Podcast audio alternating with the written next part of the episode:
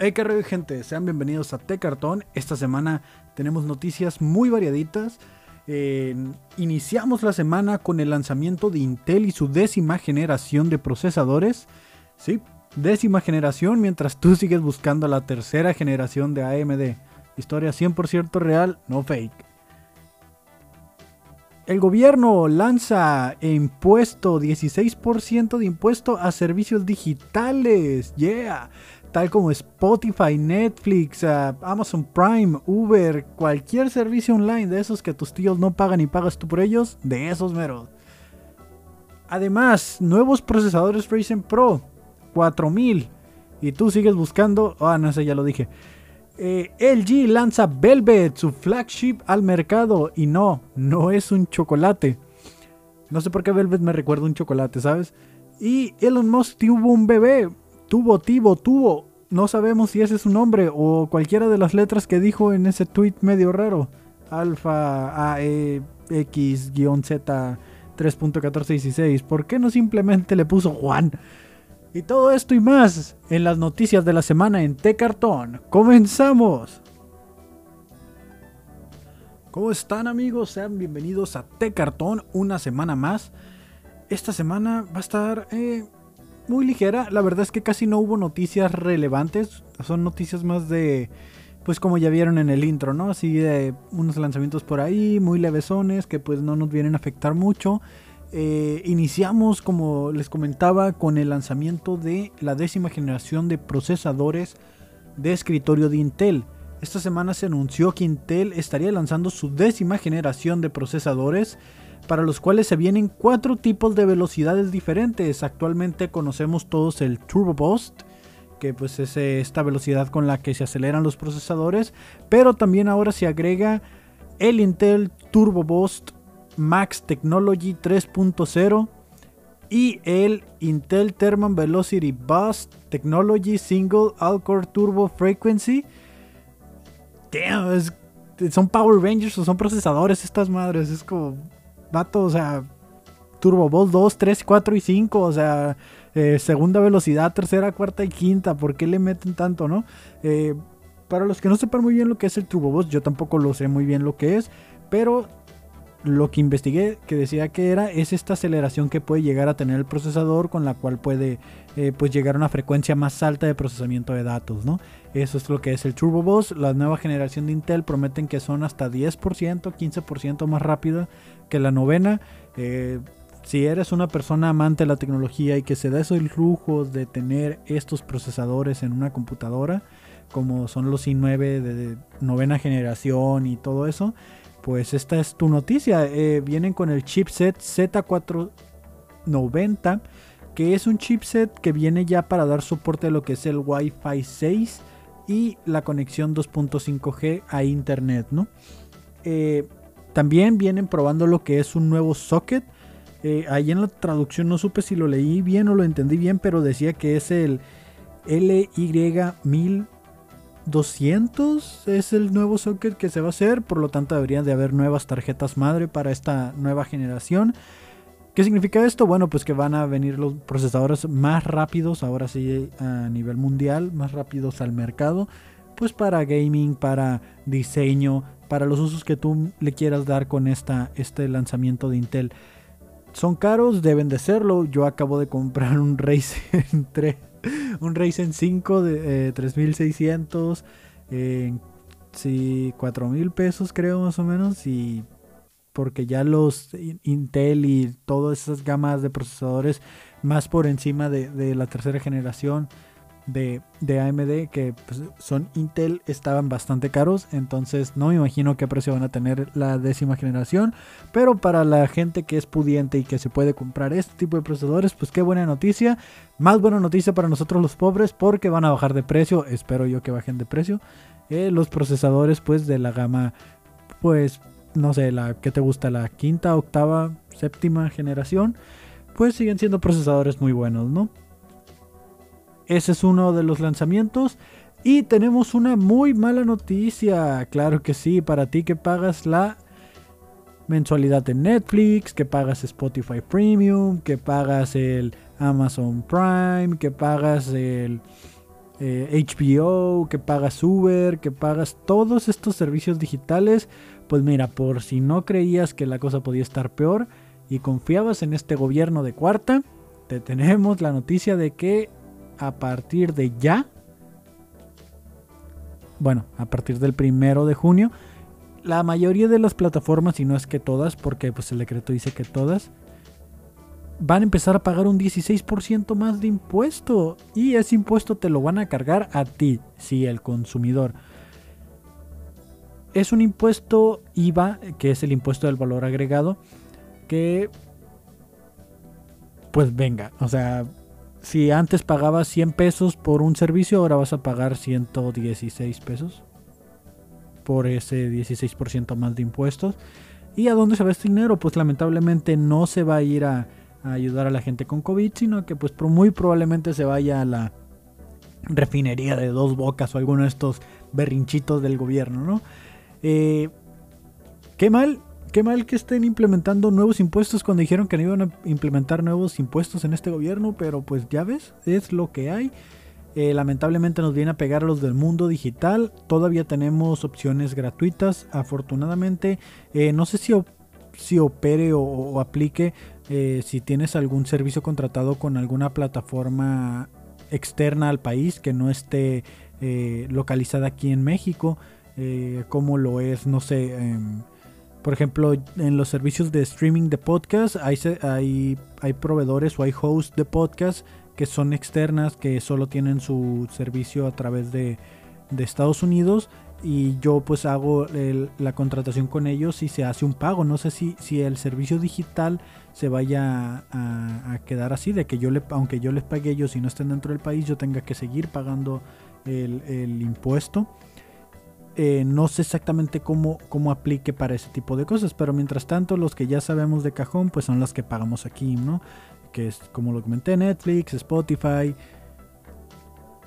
Amazon Prime, que Amazon Prime es una mensualidad anual, no debería haber tanto problema. Venga, es pues es algo muy malo, sobre todo para ahorita tiempo de cuarentena, que, que de por sí Netflix ya iba a subir su precio de, de la creo no creo que ya lo subió que ya lo subió el, impuesto el perdón el costo Netflix por sus pantallas entonces si de por sí ahorita estaba caro para tener una pantalla, ahora imagínate, ¿no? Creo que ya el costo de lo que eran cuatro pantallas antes, ahorita te está saliendo lo de una y ahora agrégale el impuesto. Y venga, o sea, de por sí ya pagamos impuestos por todos y ahora venir a pagar impuestos por un servicio más. Ni modo, es lo que se tiene que hacer. Y pues, más detalles sobre esta nota son algunos como... Ok, para Netflix Estoy viendo que dice que subió solo 10 pesos eh, en el caso de su paquete eh, más básico. Ellos decidieron absorber un 8%, por lo que eh, si lo tomas en cuenta, tú vas a pagar el otro 8%. Al final de cuentas, terminas pagando el 16. O sea, por ahí hubo un, una amortiguación por parte de Netflix, ¿no? Dice, Netflix está aumentando el 16% en sus paquetes intermedio y más completo, pero en el paquete más básico decidió absorber parte del impacto, o sea, en el más básico fue donde absorbió.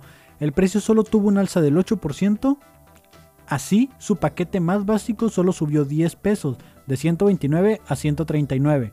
Los otros 10 pesos correrán a cargo de la empresa. La razón por la que eligió favorecer solo a la parte de sus clientes solo a esta parte de sus clientes no es clara, pero no es difícil suponer que algo tiene que ver con el 8% de su paquete más elemental, es menos que el 8% del resto de los paquetes. La alza por venir serán de un generalizado del 16%, pero existe la posibilidad de ciertas empresas decidan absorber el impacto para así no perder usuarios. Vaya, solo repite lo, lo que ya había dicho al principio, ¿no? Entonces, ahí está ya están ajustándose los paquetes y también creo que PlayStation, Xbox y este tipo de... híjole, yo tengo la de Nintendo. Me imagino que Nintendo también... Eh, estos servicios que, te ofrecen digitales, las suscripciones, también ya está llegando el anuncio de que, que se dicen, oye, sorry bro, no es mi culpa, pero pues tienes que pagar ahora 16% más por la membresía que ya tenías, ¿no?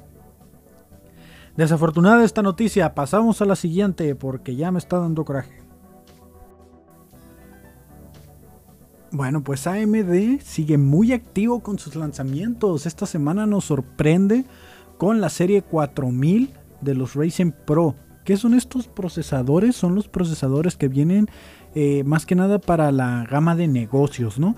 Son los eh, procesadores que prometen más seguridad, que prometen más velocidad y vienen con su arquitectura de Zen 2 sobre litografía de 7 nanómetros. ¿Qué quiere decir esto? Bueno, pues que van a ser más pequeños, más rápidos, más compactos, ¿no? Eh, actualmente creo que los procesadores que se están utilizando en las computadoras eh, para negocios son los Intel 7. Eh, los 7, por aquí lo tengo apuntado. Mm, mm, mm. Dame un segundo. Intel 7 1070U. Eh, los procesadores para laptops generalmente llevan al final de la nomenclatura una letra U, que es lo que nos hace saber que es un procesador portátil, ¿no? Entonces con estos procesadores eh, AMD está lanzando el Ryzen 7 Pro 4750U con 8 núcleos, 16 hilos y velocidades de 1.7 GHz hasta 4.1 en turbo, ¿no? Que era lo que comentaba hace rato de Intel, por ejemplo, que sus procesadores llegan a un turbo, lo que sube su velocidad de procesamiento, ¿no? Consumen un poco más de energía para poder cumplirte con ese, ese esfuerzo de procesamiento. Eh, sacaron el Ryzen 5 también, Pro 4650, U con 6 núcleos, 12 hilos y velocidades de 2.1 GHz hasta 4.0 GHz. Y el Ryzen 3 Pro 4450U con, 8, con 4 núcleos y 8 hilos, que este es el mínimo requerido, un 4 núcleos, 8 hilos para eh, un desempeño gaming adecuado, ¿no? Eh, pero pues estamos recordando que son para eh, tipo de negocios o tipo son las computadoras empresariales, ¿no? Eh, y velocidades de 2.5 GHz y hasta 3.7 en turbo. Eh, creo que el 3 está muy bien, debe ser el más económico de toda la nueva gama que han lanzado, la, de, la, de la gama Pro, la AMD Ryzen Pro 4000 de la serie 4000. Eh, está muy bien. vamos para, no sé si ustedes manejen laptops que sean de tipo de negocios, que ocupen así de ciertos cifrados, codificación, seguridad. Eh, prometen que estos procesadores están dirigidos a un mercado de negocios y empresarial. Se centran en parte de sus beneficios en la seguridad, por lo que nos encontraremos con tecnología de núcleo seguro de Microsoft, que evitará ataques nivel de kernel y otras potenciales amenazas a la seguridad. Que era lo que les decía, no más que nada, que te ayuda con lo que es el, eh, el tipo de cifrado de memoria completa, que es lo que le llaman el Memory Ward, ¿no? De AMD.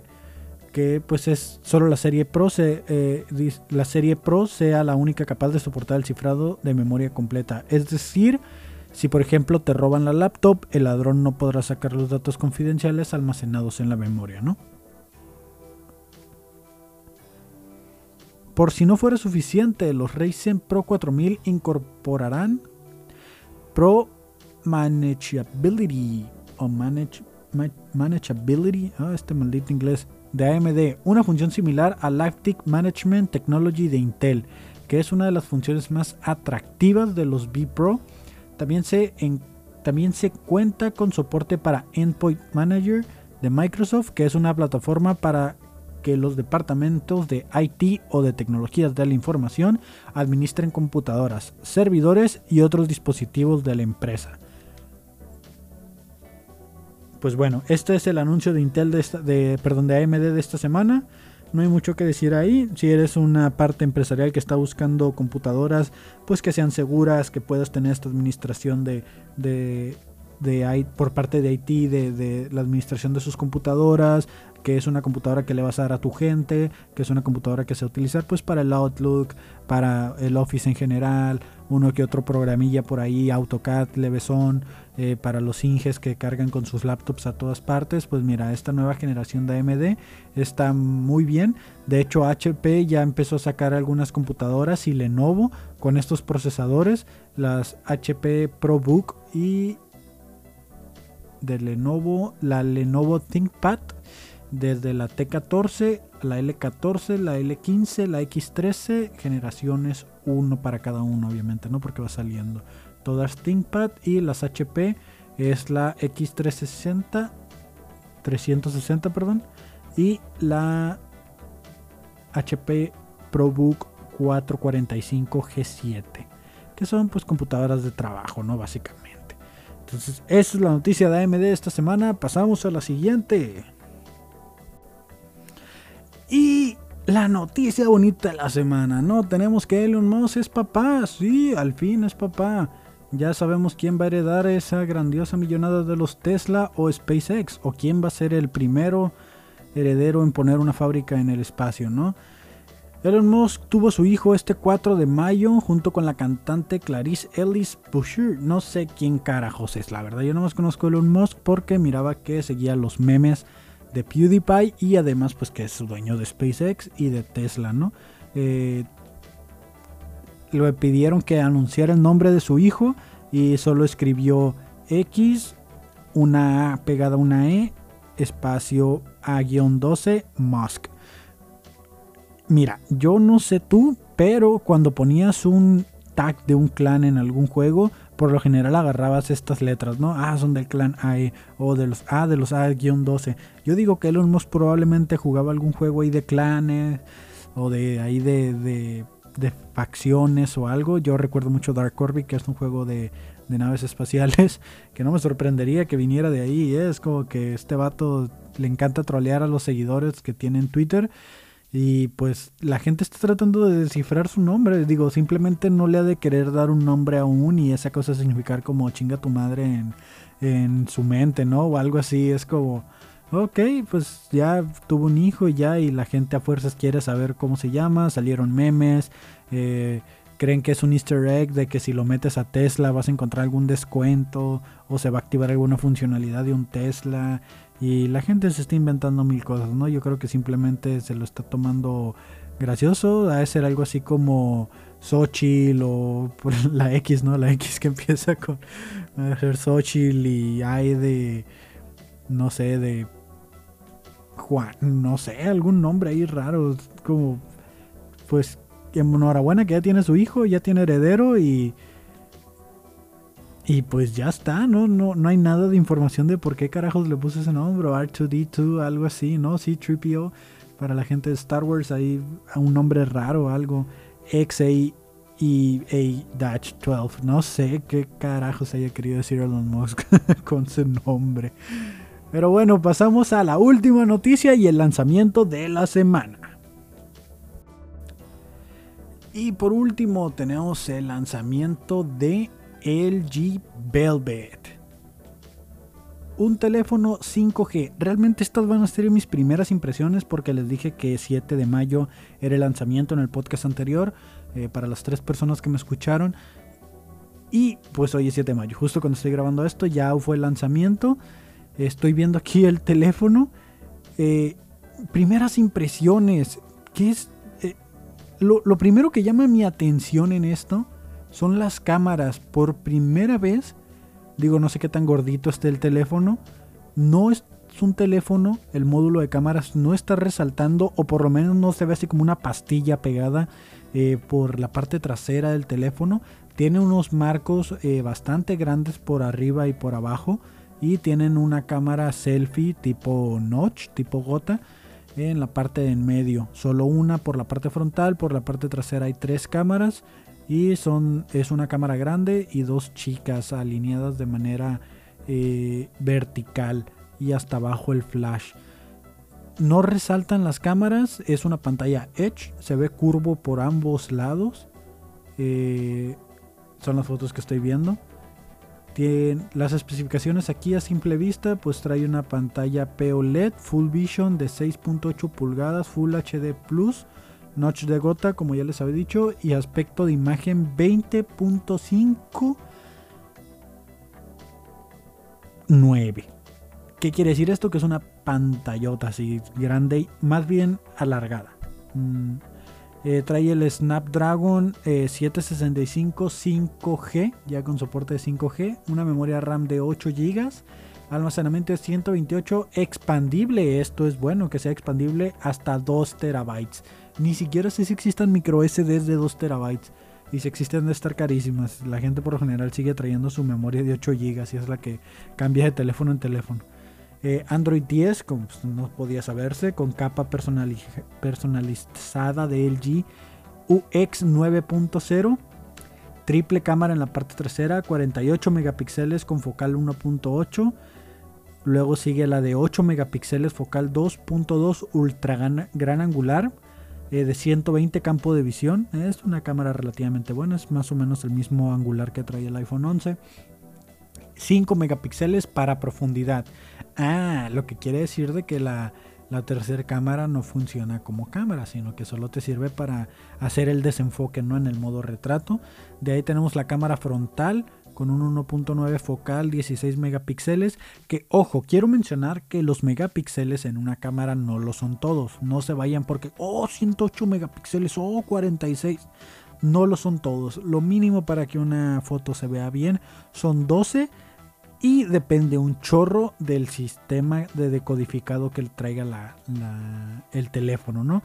Por eso iPhone sigue sacando sus tres cámaras, las tres traseras de 12 megapíxeles, la frontal de 12 megapíxeles y tú miras fotos que saca mucho mejor que el Samsung eh, con sus 108 megapíxeles y sus no sé qué. O sea, los megapíxeles no lo hacen todo. Y muchas veces los megapíxeles simplemente es un número para que la marca venda. Como por ejemplo cuando dice que son 108 ah, megapíxeles. Hay una matemática por ahí que dicen de que cada píxel eh, tiene un valor de 7 o algo así. Que si lo divides, al final de cuentas es un lente de 12 megapíxeles. ¿no? Eh, lo único que hacen es que dividen esos píxeles en cierta cantidad y te da los 108 megapíxeles. Pero te dicen 108 para que tú digas, ah, una cámara de 108 megapíxeles, se me va a ver hasta el cerebro, ¿no? Pero realmente los píxeles en una cámara no te van a dar que se mire bien la imagen. Sí te permiten más detalle, pero depende mucho del procesamiento de imagen que tenga el teléfono, ¿no? De ahí nos pasamos a la batería, 4300 mAh, mm, no podría saberse, con soporte para carga rápida Quick Charge 4 Plus por cable USB tipo C. Eh, en otros sensores de huella en pantalla, vaya, ya hubiera sido el colmo que lo trajera por la parte trasera. Jack 3.5, esto es bueno, ¿eh? porque ya casi ningún teléfono gama alta trae 3.5 eh, para audio el Bluetooth 5.1 NFC, radio FM, wow, ¿quién usa la radio? Y certificación IP68, lo que quiere decir que lo vamos a poder sumergir. ¿Cuánto tiempo? No lo sé. El aspecto más importante de LG Velvet es su diseño. LG dejó en claro que la renovación de su lenguaje de diseño es importante porque para la marca pauta futuros lanzamientos. Es así que Velvet llega con curvas en los costados. Uy, qué innovador. No lo acaba de hacer Motorola hace dos semanas o Samsung desde el 2016. Eh, con su pantalla Plastic OLED de 6.8 con notch y también en la parte trasera del cuerpo de cristal. Eh, es de cristal, me imagino que debe tener eh, carga inalámbrica, no dicen nada de la carga inalámbrica. Respecto a la pantalla es importante mencionar que el soporte de LG Velvet para Stylus Wacom. Esto quiere decir que gracias a una digitalizador especial que le permite reconocer hasta 4096 niveles de presión distinta. ¿Esto qué quiere decir? Que puedes comprar el lapicito del G y puedes traer tu teléfono tipo Note como los Samsung Note, pero aparte, o sea, el lapicito no se guarda por ningún lado, sino que guárdalo por ahí, que no se te vaya a perder, mucho cuidado, porque debe ser bastante caro igual que el Apple Pencil, ¿no?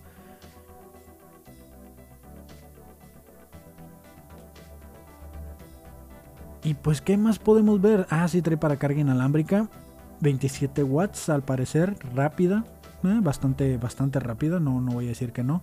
Pero me sigue sorprendiendo mucho las cámaras o la las dos cámaras y el sensor de profundidad que trae en la parte trasera que vengan bueno bueno ya estoy viendo aquí unas fotitos de donde se ve de lado y sí parece que resalta un poco pero está muy minimalista o sea no trae este este cuadro de de pastilla que le están poniendo a Samsung, que le están poniendo a, a Motorola, todos los otros teléfonos que traen ahí un pastillón de con las cámaras, ¿no? Pues parece un muy buen lanzamiento por parte del G, faltaría probarlo, eh, empezar a ver pruebas, empezar a ver reviews, eh, colores, por lo menos el verde se ve bonito, me gusta mucho el verde, eh, hay un gris, y está parece un color negro, blanco y un dorado como difuminándose entre dorado con rojo, por ahí así como un veteado medio raro, ¿no? Entonces, ese es el lanzamiento de la semana, el G Velvet nos sorprende con su cámara, eh, el diseño me gusta, es un teléfono bonito, realmente ya que no sea pantalla completa, realmente me da igual después de tener noche en el Sam, en el Motorola, en el, eh, perdón, en iPhone, pues se me va y que iPhone 12 va a salir otra vez con esto y que la mayoría no han podido eliminar la cámara frontal. Por ahí Xiaomi ya patentó, que no lo, no lo traje esta semana, eh, completa la nota, pero por ahí ya salió una patente de que Xiaomi eh, está metiendo la cámara debajo de la pantalla, entonces ya descubrieron cómo hacerlo. Entonces estamos a nada de tener eh, cámaras ocultas, ¿no? Recordemos de que, no recuerdo si era Xiaomi o Oppo, que le pertenecen como a una dependencia por ahí de, Apple y que son con los que experimentan sus, sus patentes y todo y pues Apple es como que el que se va agarrando lo mejorcito y va armando su teléfono, ¿no? No sé si funciona así o si simplemente los tienen comprados para pues para que no les vayan a comer el mandado y poder controlar sus sus mercados de venta, ¿no? O sea, tú quédate con los pobres y yo sigo haciendo teléfonos carísimos, dice Apple, ¿no?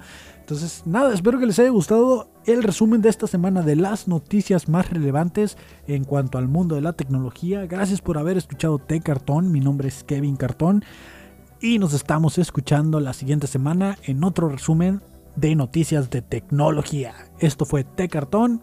Chao, chao.